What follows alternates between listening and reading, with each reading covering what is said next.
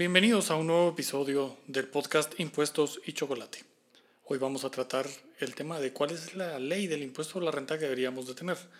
¿Qué impuesto sobre la renta nos haría muchísimo más atractivos a la inversión extranjera y nos haría tributar muchísimo más acorde a nuestros principios constitucionales que hemos analizado en el Patreon? Gracias a los que nos siguen en Patreon, gracias a los que nos siguen en las otras plataformas. Este podcast está disponible en Spotify directamente para que lo puedan escuchar en cualquier momento. Entonces vamos a ver cuáles son esas normas que debería tener nuestro impuesto sobre la renta que nos harían tributar conforme a los principios constitucionales, principalmente capacidad de pago. Así que eh, si quieren conocer sobre los principios constitucionales, la capacidad de pago, el curso completo está en Patreon, patreon.com, diagonal impuestos y chocolate. Y ahí nos van a encontrar con cursos mensuales de tributación. El tema que ya está tratado ahí es principios constitucionales y la interpretación de las normas a la luz de dichos principios. Entonces, sin más, vamos al episodio. Recordemos que nuestro impuesto de la renta data del año 2012, es el decreto 10-2012 que ya fue reformado por un par de veces en el 2013 y en el 2019 y la última reforma es del año 2020 donde incluyen los gastos para líneas aéreas que entrará en vigor el año 2021. Entonces, la ley se llamó Ley de Actualización Tributaria y el libro primero contiene el impuesto sobre la renta. ¿Pero realmente es una actualización? Pues la verdad es que no. El dicho en buen chapín, esta ley es una porquería, no cumple con absolutamente nada. Podemos entrar a ver que olvida totalmente que la vida en sociedad lo que necesita y, y lo que le importa a la vida en sociedad es precisamente la persona.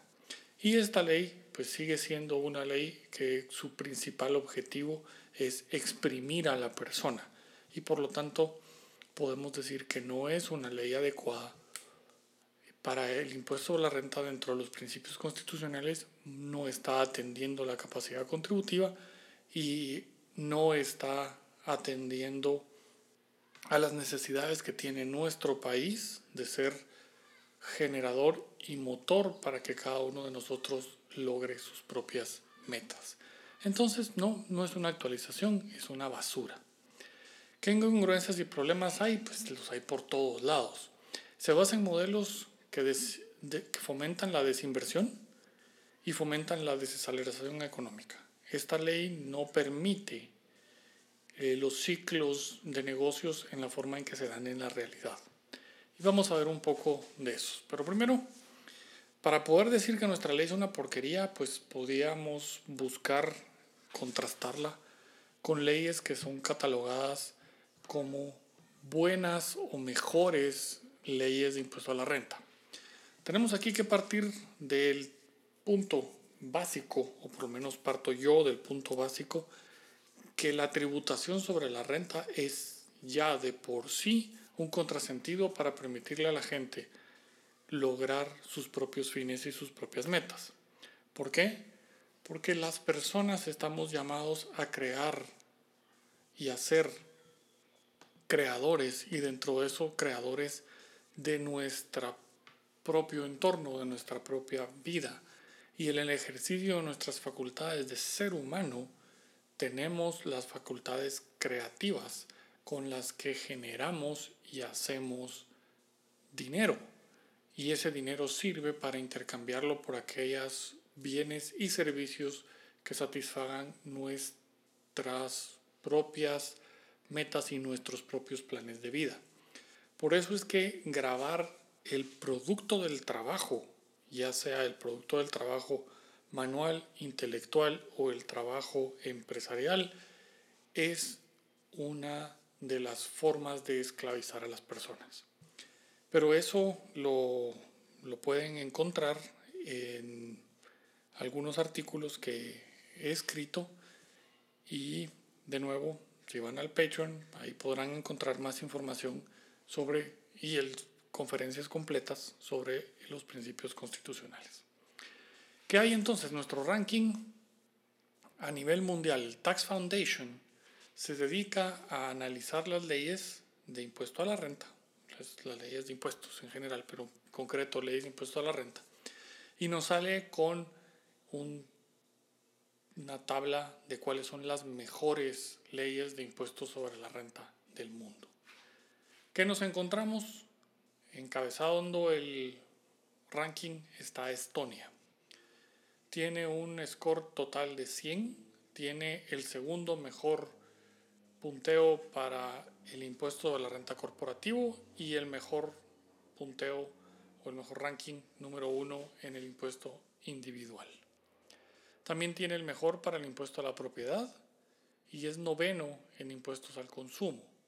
Eh, falla un poquito en las reglas internacionales porque está en 11. Suiza está de primero en reglas internacionales, pero está quinto en el ranking eh, mundial de mejor impuesto eh, competitivo a nivel internacional. ¿Qué nos tiene el ranking? El ranking nos dice que los primeros cinco países son Estonia, Nueva Zelanda, Latvia, Lituania y Suiza. Obviamente Guatemala no está ni rankeado, no, no podemos pensar ni soñar en eso para absolutamente nada. Eso es el, digamos, la, tristeza de esto. Pero vamos a ver, Estonia número uno, Suiza número cinco, eh, Estados Unidos, para que tengan una idea, está en número 21, México está en 29, Francia 36, Francia es el peor país de los que fueron rankeados, estos son los países de la OCDE. Y ahí pues Latinoamérica, está representado por México y los países pues eh, que tenemos ahí, 29 México, 32 Chile, están ahí ranqueados. Holanda noveno, Luxemburgo sexto, Suiza octavo, Suiza, los suecos están octavos, Noruega está 19, Finlandia 18, Dinamarca 24. Entonces, si vamos a buscar, deberíamos estar buscando que nuestra ley se acoplara y se pareciera más a las leyes de los primeros cinco países, Estonia, Nueva Zelanda, Latvia, Lituania o Suiza. Pero quienes hicieron el 10-2012, ¿a qué países voltearon a ver? Voltearon a ver a México, voltearon a ver a Costa Rica, voltearon a ver a Argentina y voltearon a ver a Colombia. Es decir, fueron a buscar sistemas que no funcionan para copiar nuestra ley. Y por eso es que nuestra ley es una vil porquería. Entonces, muchas gracias a los funcionarios y al tanque de pensamiento que se le ocurrió esta tontera de ley, porque ahí es donde estamos. ¿Qué es lo que hace entonces a, a Estonia ser el país que durante seis años consecutivos ha sido considerado el mejor sistema de impuesto de la renta en cuanto a competitividad por la Tax Foundation? Y tenemos que ver también qué ha logrado Estonia para estar ahí. Eh, recordemos que Estonia gana su independencia de el bloque soviético, de la Unión Soviética y de Rusia y de la Federación Rusa en el año 94. Estonia es un país muy, muy joven como para decir que tiene la experiencia de haberlo estado. Pasó del año 94 para acá, es muy poco tiempo de existir como un país independiente y antes de eso fue parte del bloque comunista. No podían saber cómo diseñar un impuesto de la renta por la experiencia comunista, porque ahí es básicamente al revés cómo funciona. El 100% de la renta es del gobierno y el gobierno reparte la cantidad de renta que considera apropiada repartir. No es como nuestros países en las que lo que estamos buscando es que nos cobren conforme a capacidad contributiva. Entonces, Estonia sale de eso y logra estar ahí, ya durante seis años consecutivos, con el mejor impuesto de la renta según Tax Foundation.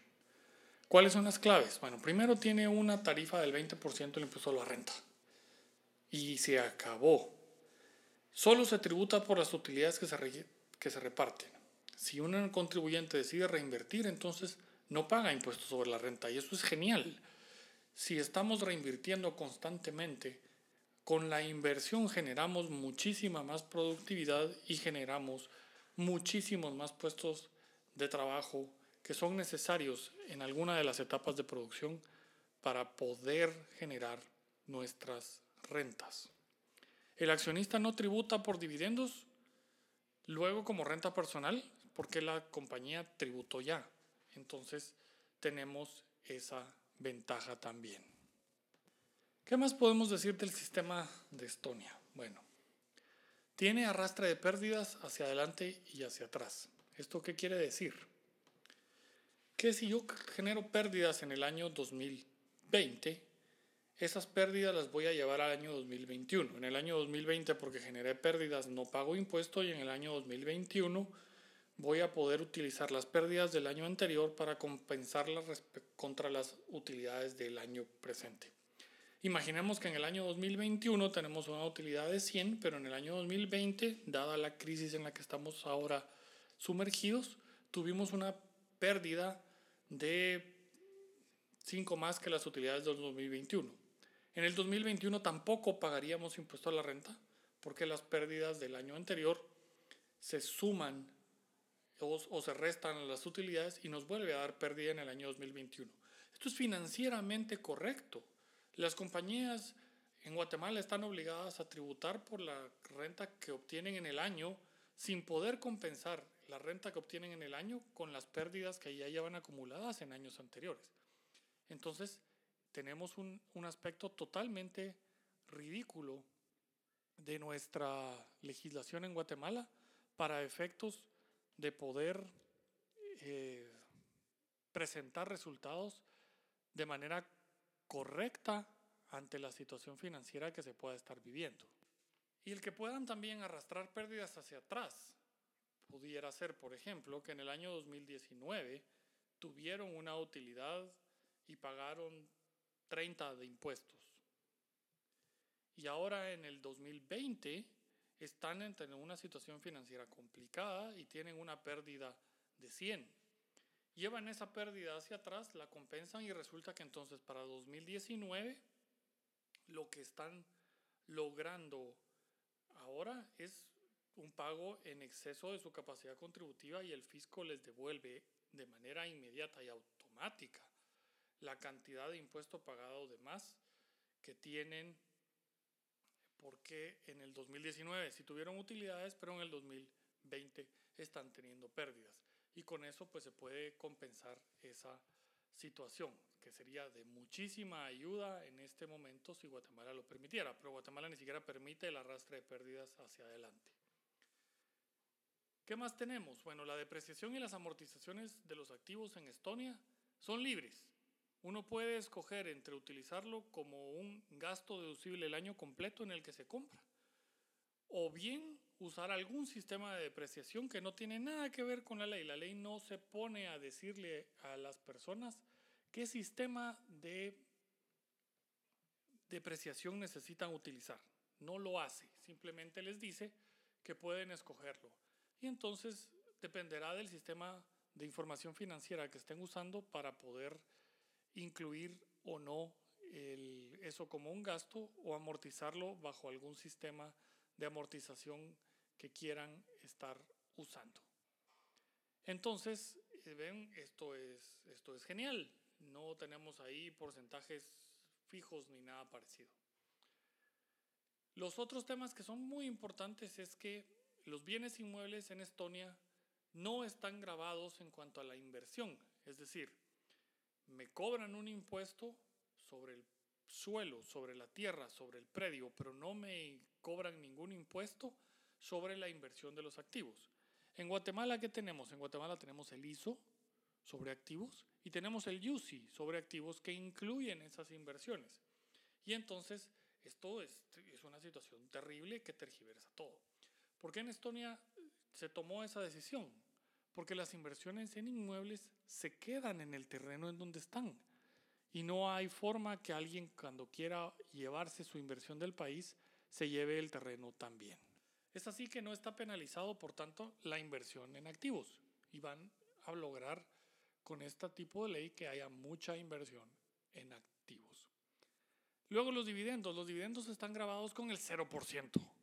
Nosotros, ¿qué hicimos? Nosotros colocamos un pago de dividendos del 5. Estonia tiene el 0. Si al final de cuentas, lo que se está buscando es que las personas inviertan dinero en el país y obtengan rentabilidad para ellos, mientras que están generándole más riqueza al país. Nosotros, por lo tanto, al ponerle un impuesto a los dividendos y adicionalmente poner un impuesto a las rentas obtenidas por las sociedades, sin incorporar y sin incluir pérdidas y el arrastre de pérdidas que ya platicamos, tenemos un impuesto que no atrae inversiones. Las ganancias de capital están dentro del mismo régimen, no hay un régimen especial de ganancias de capital. Nuestro impuesto que tiene un régimen especial de ganancias de capital, o sea, es totalmente contrario al mejor impuesto o la renta del mundo. El impuesto territorial, que habíamos empezado a platicar del mismo, tiene una tarifa sobre el valor de la tierra de 0.2%. El nuestro va sobre todo el valor de la propiedad que incluye la construcción, al 0.9%, que es el 9 por millar. Entonces, miremos eso. Es casi cinco veces más impuesto y la base sobre la que nosotros lo calculamos es la inversión completa, mientras que en Estonia únicamente el valor de la tierra.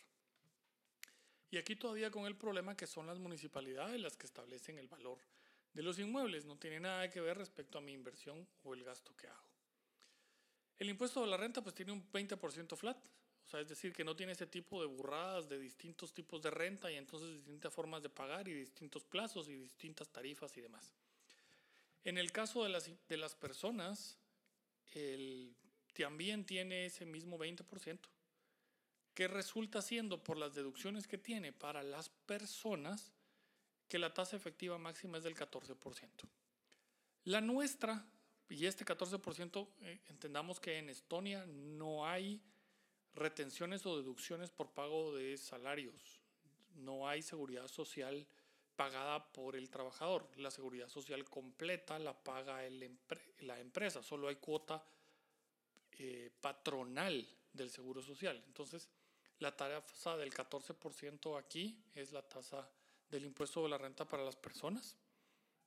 En Guatemala, si no le contamos el, el seguro social, la tasa está en un 4. Si le contamos el seguro social como tal, la parte de la cuota laboral del seguro social, nuestra tarifa sí llega al 7%. ¿Qué busca entonces esto allá? Busca no penalizar el ahorro y la inversión porque hay deducciones para ahorro y hay deducciones para gastos familiares. La nuestra no tiene deducciones para ahorro y no tiene deducciones para gastos familiares. O sea, nuestra ley para personas no permite la acumulación de capital como uno de los metas que la persona se puede plantear para salir de una situación de venta de su trabajo a una situación de inversionista. Si yo no ahorro primero, no puedo invertir después. En cambio, los señores en Estonia sí entienden el ciclo económico en el que tengo que generarle al impuesto, a la renta, las deducciones necesarias para que la gente pueda ahorrar. Adicionalmente entienden sobre las necesidades de que el impuesto se acople a los principios de capacidad contributiva y por eso permiten cargas familiares. Nuestro impuesto no lo tiene, lo cual lo hace altamente injusto y contrario al principio de capacidad contributiva de la Constitución. Estonia no tiene impuesto a la herencia, también entiende que el traslado generacional del patrimonio creado es un gran incentivo para que un país salga de la pobreza y es un gran incentivo para generar nuevos niveles de eh, economía, nuevos niveles de productividad y que la transferencia entre familia es un derecho natural. Así ha sido concebido desde Roma como tal. Tiene IVA, pero no tiene más que, eso. Básicamente este es el, el sistema impositivo de Estonia. Es una maravilla, ¿no? ¿Qué ha logrado? Porque de nada serviría tener un impuesto de la renta así si los, indicadores al final no nos permiten decir que verdaderamente están haciendo las cosas bien. Pues bueno, tiene la mayor tasa de ahorro y la mayor tasa de inversión dentro de los países de la OCDE. Recibe alrededor de 30% del PIB en inversión. Es el país que más inversión recibe dentro de Europa. Alemania solo recibe el 20% de inversión respecto a su PIB. Obviamente Alemania tiene un PIB muchísimo más grande, ese 20% es, es más grande, pero Estonia está recibiendo 30% de su PIB vía inversión. Nosotros que recibimos remesas. Y para este 2020, ni eso. Tiene un crecimiento del PIB per cápita en los últimos 20 años de, casi, de un poco más del doble. Pasó de tener un PIB per cápita de 15 mil dólares a un PIB per cápita de 31 mil dólares. Nosotros tenemos un PIB per cápita de 4.600 dólares, 4.700 dólares, una cosa por ahí. Y hace 20 años creo que teníamos 3.300. O sea, no hemos crecido individualmente absolutamente nada, no es nada significativo. En el año 2000, el PIB per cápita era 40% menor al de Grecia y al de Portugal. Y ahora es entre el 15 y el 17% respectivamente mayor. O sea, pasó a tener un PIB per cápita mayor a Grecia Portugal. Es decir, que Estonia, a pesar de ser un país que existe desde el año 94, tiene muchísimo mejor rendimiento individual para sus ciudadanos. Y eso es vital. El problema siempre es la pobreza y hay que atacar la pobreza. Adicionalmente, eh, también tiene mejoras en el índice de Gini, que es el índice de desigualdad porque ha logrado eliminar desigualdad al aumentar la riqueza, que es la única manera en la cual vamos elevándolo y haciéndolo en un sistema de esta manera. No es un sistema de reparto del impuesto a la renta, es un sistema que permite la inversión y la generación de riqueza. Es un sistema competitivo, es un sistema flexible, es un sistema bastante, bastante neutral, es decir, que no obliga a los empresarios a tomar decisiones por el puro hecho de quererse ahorrar impuestos, sino que les permite tomar decisiones para generar más riqueza. Nosotros que hicimos pues, en el 2012, pues todo lo contrario.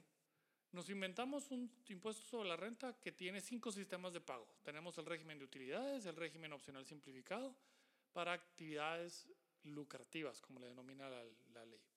Tenemos rentas de capital, tenemos un impuesto distinto para ganancias de capital y tenemos rentas de trabajo. Y esto pues es una maraña en la cual muchas veces no se sabe dónde tengo que correctamente tributar. Encima de eso todavía tenemos el ISO y encima de todo eso todavía tenemos impuestos como el UCI y como los impuestos al consumo. Entonces en el régimen de utilidades, ¿qué tenemos dentro del régimen de utilidades que vale la pena? Limitamos gastos. O tenemos ya en este podcast los primeros cuatro episodios se trataron de gastos deducibles, porque son un montón de tonterías de forma sobre el fondo. Y con eso se pretende la limitación de gastos y es verdaderamente ridículo. La ley de Estonia tiene un solo artículo para gastos y dice son gastos deducibles los que sean necesarios para la generación de rentas o para la conservación de la fuente generadora de rentas. Punto. Y ahí se acabó. Nosotros que tenemos una maraña de un montón de artículos con un montón de párrafos larguísimos para efectos de poder establecer qué es un gasto deducible. Nos alejamos de la realidad financiera. Por eso tiene nuestra ley, tiene depreciación en línea recta. Y eso es totalmente alejado de la realidad financiera de las empresas. Aumentamos tarifas efectivas porque antes del 2012 la tarifa era del 28% sin utilidades en el pago de dividendos. Ahora le limitamos los gastos deducibles y pasamos a 25% de las utilidades más 5% de dividendos, es decir, que la tasa efectiva sobre lo que se le entrega al accionista es del 30%, que es más alto que lo que teníamos antes de la reforma, que era únicamente el 28%. Se eliminaron ventajas de reinversión, antes se permitía una deducción por reinversión de utilidades. Se trató de eliminar la territorialidad, que sería una burrada. Nuestro país no es para un principio de renta mundial. O sea, si oyen por ahí alguien hablando de impuestos diciendo que Guatemala debería pasarse a un sistema de renta mundial, le pueden mandar saludos de mi parte y decirle que la verdad es que no ha entendido de qué va el mundo. Se aumentó el costo de cumplimiento. Es una ley muy cara para cumplir. Esto es lo que el costo fue trasladado a nosotros, los ciudadanos, los contribuyentes como me dicen por ahí algunos, nosotros los tributarios, y pagamos el costo de tener que cumplir, que hace todavía más caro este impuesto. En el opcional simplificado se aumentó la tarifa, pasamos al 7. Se redujo la sencillez porque ahora tenemos tarifas quebradas, entonces al tener dos tarifas hay que hacer más cálculos. Se impide el pago directo, se pretende que no se hagan pagos directos de impuesto a la renta en el opcional simplificado. Se amarra el IVA, que no tiene absolutamente nada que ver el IVA y sus hechos generadores con la forma en que se tributa impuesto a la renta, pero está amarrado totalmente antitécnico. Y se agrega a sistemas de cumplimiento formales. También todo esto es un gran problema. Tenemos luego ganancias de capital, que son desincentivos a la inversión, porque me está cobrando por la riqueza que estoy generando de manera eh, indirecta. Y esas ganancias de capital entonces son eh, desincentivos para invertir. Distorsionan el mercado, principalmente el mercado de inmuebles, porque la tarifa del impuesto resulta bastante, bastante alta y no me permite establecer mis montos eh, de impuestos sobre una realidad. Se amarra la depreciación a la matrícula fiscal, lo cual es totalmente antitécnico también. Y como vemos entonces, la revaluación de los activos me resulta carísima porque me quedo amarrado al impuesto del UCI. Y por lo tanto, es que los estonianos tienen mucha razón en no grabar con el impuesto predial las construcciones las inversiones que yo haga sobre el terreno. Se busca determinaciones de renta de capital en operaciones de compra y venta de acciones y esto limita la movilidad del capitales y las inversiones también. En rentas de capital, bueno, es la mejor de todas porque cuando vamos al artículo 15 que excluye, nos dice que excluye de las rentas por actividades lucrativas. Nos dice el artículo 15 del 10-2012 que las rentas de capital y las ganancias de capital se graban de manera separada. O sea, no están afectas las rentas de capital y las ganancias de capital a las declaraciones de impuestos del régimen de utilidades. Y luego nos dice en el párrafo anterior, fuera de los de bancos que ellos tributan de manera ordinaria por este tipo de ingresos, que se exceptúan del primer párrafo y deberán tributar conforme a las disposiciones contenidas en este título, es decir, que son rentas de capital o ganancias de capital según las definiciones, pero no pagan en eso, sino pagan como actividades lucrativas, ¿cuáles?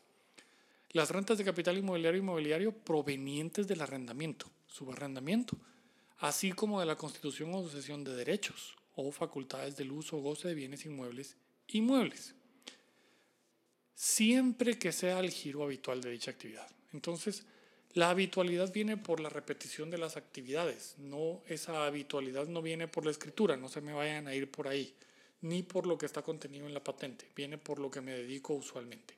Si firmo un contrato de arrendamiento de 18 meses sobre un inmueble, automáticamente se convierte en mi giro habitual esa actividad de arrendamiento y automáticamente se excluye de tener que pagar como rentas de capital. Esto, aunque SAT no lo quiera, es lo que dice la ley. Giro habitual no es ni actividad principal, ni la que más factura, ni la que está en el objeto de las sociedades y las patentes. ¿Vieron qué mal está redactada nuestra ley? Pues bueno, tenemos ahí entonces ese gran problema. ¿Y qué nos permite esto hacer? Bueno, si pago sobre el régimen opcional simplificado y estoy cobrando una renta de menos de 30 mil quetzales al mes, entonces me pudiera ir a, cobrar, a, pagar únicamente 5% de los ingresos eh, como impuesto a la renta dentro del opcional simplificado. Si me voy a las rentas de capital, a pesar de todo, pagaría el 7, aunque estoy abajo de los 30 mil mensuales. Entonces, también resulta ridículamente injusto y también resulta totalmente eh, falto de inteligencia no pretender trasladarse al 5%, porque me estoy ahorrando básicamente el 50% de impuestos solo por estar en rentas de, de actividades lucrativas y no como rentas de capital. También las rentas de capital que se cobran por una persona, dividendos intereses, deberían de ser rentas de capital, pero están por ese término que pusieron en ese artículo 15 ¿Son rentas exentas o rentas no afectas para efectos de la declaración de actividades lucrativas cuando se define? ¿Por qué? Porque cuando habla que, eh, cuáles son los gastos no deducibles, nos pide que hagamos esa separación. Ya lo vimos en el episodio 1 eh, de este podcast. Y entonces, cuando tenemos ahí, tenemos que calcular los gastos de manera proporcional directa entre el total de rentas grabadas, exentas y no afectas. Pero si tengo rentas no afectas, por ejemplo, los intereses cobrados son rentas no afectas, yo no tengo por qué incluirlos dentro de la distribución de costos y gastos en las actividades lucrativas. Eso lo tengo que tener por separado porque me lo excluye el artículo 15, me excluye las rentas de capital de las actividades lucrativas y tributan de manera distinta. Entonces este artículo también es una tontería. ¿Cuál es el costo gasto por la generación de intereses? La verdad es que cero son ingresos pasivos. ¿Qué más tenemos? Bueno, el ISO que ya debió haber sido derogado, los invito a que lean en el podcast, en, perdón, en el blog impuestosdechocolate.com algunas de las propuestas de derogatoria y pueden también un artículo escrito por Félix Gutiérrez, asociado senior de la firma, que está en la página archilayasociados.lawyer. Ahí podrán encontrar porque el ISO ya debió haber sido derogado. Luego tenemos que dentro de las rentas de capital, los dividendos tributan ahora. Y eso nos lleva a que la tasa efectiva de tributación de los accionistas es del 30%. Cuando impuestos sobre la renta de otros países, Estados Unidos, eh, hasta Alemania y demás, están abajo de eso. Ya vimos, en Estonia es 20 y no tienen pagos de dividendos, de impuestos por dividendos. Y es 20%, entonces nuestra tasa está 10% arriba. Nuestro sistema no permite la compensación de pérdidas, como ya lo habíamos hablado, ni permite y admite créditos automáticos por, por pagos trimestrales en exceso. Esto es básicamente un robo que la ley hace para que la Administración Tributaria por los pagos trimestrales en exceso respecto a la declaración anual lo devuelva tal tarde malo nunca. Incorpora cosas ridículas como el tema del residente tributario, que en un sistema de fuentes no tiene nada que ver, el informe del, Tax Foundation dice que los sistemas de renta mundial tienen una desventaja competitiva, entonces no tenemos por qué estar pretendiendo andar en ese tipo de regímenes.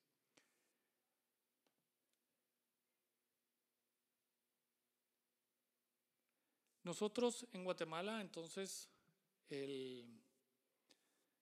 queríamos mejorar por lo visto no, porque hicieron esta ley que de mejora no tiene nada. Y están exentos los intereses, por ejemplo, de retención en Guatemala cuando se pagan a bancos. Pero no incluimos una exención cuando son parte del crédito comercial.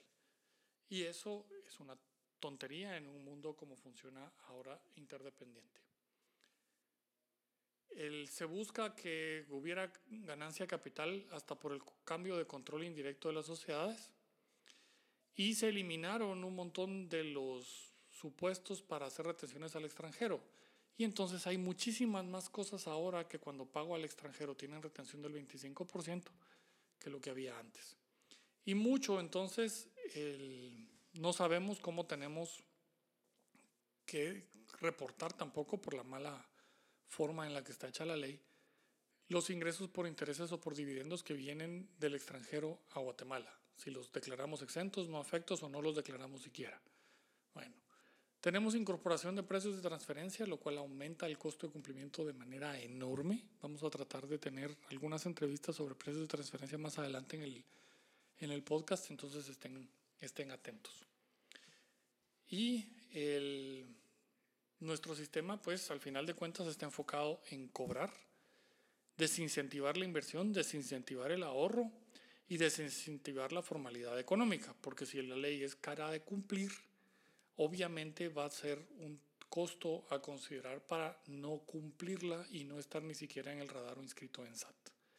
Entonces espero que les haya gustado estos eh, pensamientos, estas reflexiones sobre cuál es nuestra ley, el impuesto de la renta que deberíamos de tener en Guatemala.